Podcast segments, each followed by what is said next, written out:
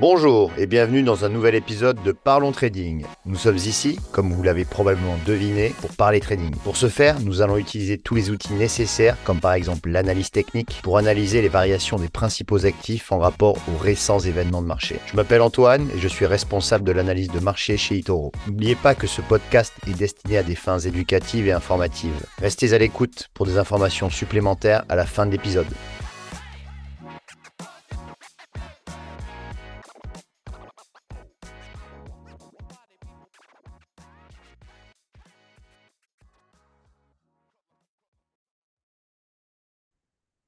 Salut à tous et bienvenue sur ce nouvel épisode de Parlons Trading, nouveau podcast d'Itoro. C'est l'épisode numéro 2. Nous sommes le jeudi 1er février 2024. Et euh, donc Parlons Trading, c'est un podcast qui va euh, parler justement de trading et euh, d'analyse technique. Aujourd'hui, on va aborder Dassault Systèmes. Alors avant toute chose, avant de démarrer, le disclaimer, c'est-à-dire la clause de responsabilité, je vous laisse découvrir si vous souhaitez le lire, si vous le souhaitez. Alors, on va commencer par du fondamental. Euh, Dassault Systèmes vient de publier ses résultats pour le quatrième trimestre.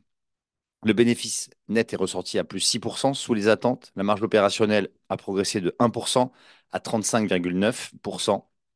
Et le quatrième trimestre est globalement décevant. Surtout les objectifs de 2024 sont sous les attentes.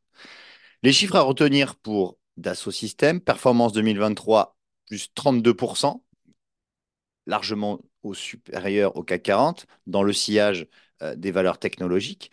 Euh, sur 5 ans, le titre progresse de 97,6%. Et surtout, depuis le début hein, de, de, la cotation de Dassault Systèmes, qui date de 1996, le titre a fait x28, c'est-à-dire a pris 2800%. Le secteur, c'est bien évidemment la tech. Alors, on va entrer dans le vif du sujet avec l'analyse technique. Alors, Dassault Systèmes, voilà. Euh, Dassault Systèmes, donc là, vous êtes sur un graphique en weekly, c'est-à-dire en données hebdomadaires. Une barre représente une semaine. Et vous voyez que depuis euh, maintenant, euh, depuis 2018, la tendance est haussière. matérialisée par cette oblique haussière. Donc à chaque fois qu'on tape cette oblique, on rebondit dessus. Et le support majeur ici est identifié aux alentours dans la zone 32 euros, 32,50 euros. Alors maintenant, je vais zoomer un petit peu, me mettre en graphique du journalier, en daily, parce qu'on va mieux voir comment est faite cette configuration graphique. Eh bien, vous voyez toujours cette zone de support hein, euh, majeure, hein, euh, donc euh, je dis 32, 32, 50. On a inscrit un plus haut historique en novembre 2021, donc à 56,70 euros. ce plus haut historique donc, a été inscrit fin 2021. Derrière, on a subi une profonde correction, puisqu'on a baissé de 43%. Euh, on a baissé de 43% entre euh, novembre 2021 et on va dire grosso modo euh, juillet-août 2022. Derrière, phase de consolidation, vous le voyez, phase de consolidation et fin d'année 2023, impulsion haussière ici. Donc cette impulsion haussière magnifique, hein, avec vraiment un enchaînement de bougies euh, verte, euh, donc de séance haussière. On a dépassé du coup euh, la résistance à 41,80 et derrière, donc on a continué à progresser. à noter que la moyenne mobile 200 jours est assez intéressante puisque elle, elle, elle, elle, suit les cours, donc elle prolonge les cours. Là, elle est servie de résistance. On repasse au-dessus. À noter qu'on est toujours au-dessus. Mais aujourd'hui, patatras, effectivement, c'est pour ça que j'en parle. aujourd'hui, les résultats euh, ont fait que l'action a perdu 10,5% en une seule séance. Alors on se dit, on peut se dire, ben voilà, c'est terminé. Maintenant, la, la baisse va revenir, la tendance redevient baissière, etc. Eh bien, pour moi, pas du tout. Pas du tout. Au contraire. Au contraire. Pourquoi? Parce que, en fait, ce qui s'est passé, c'est qu'aujourd'hui, effectivement, on a une baisse énorme, on va baisser et on vient retaper finalement, j'ai envie de dire comme par hasard, la zone de support aux alentours des 42 euros, 41,60. Derrière, on rebondit. Euh, tant que on ne casse pas ce niveau des 41,60 euros, la tendance est toujours positive. On est toujours au-dessus de la moyenne mobile de 100 jours. Euh, euh, rien n'est remis en cause. D'ailleurs, ça pourrait constituer d'ailleurs un niveau intéressant si vous souhaitez venir à l'achat, revenir à l'achat. Parce que euh, pour ceux qui n'ont pas pu prendre le train en marche, là, il y a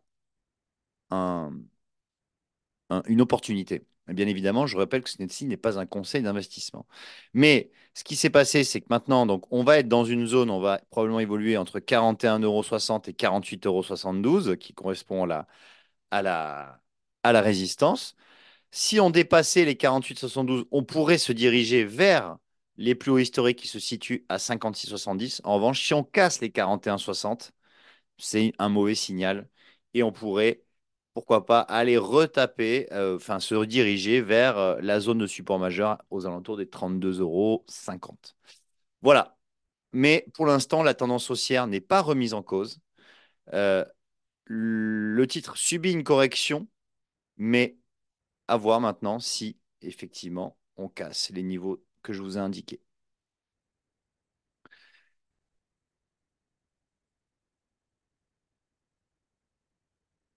Pour ma part, je vous remercie. Et puis, je vous dis à la semaine prochaine pour un nouveau numéro de Parlons Trading. Si ça vous a plu, n'hésitez pas à liker, à partager ou à faire un commentaire. Et je vous dis à la semaine prochaine. Salut, ciao.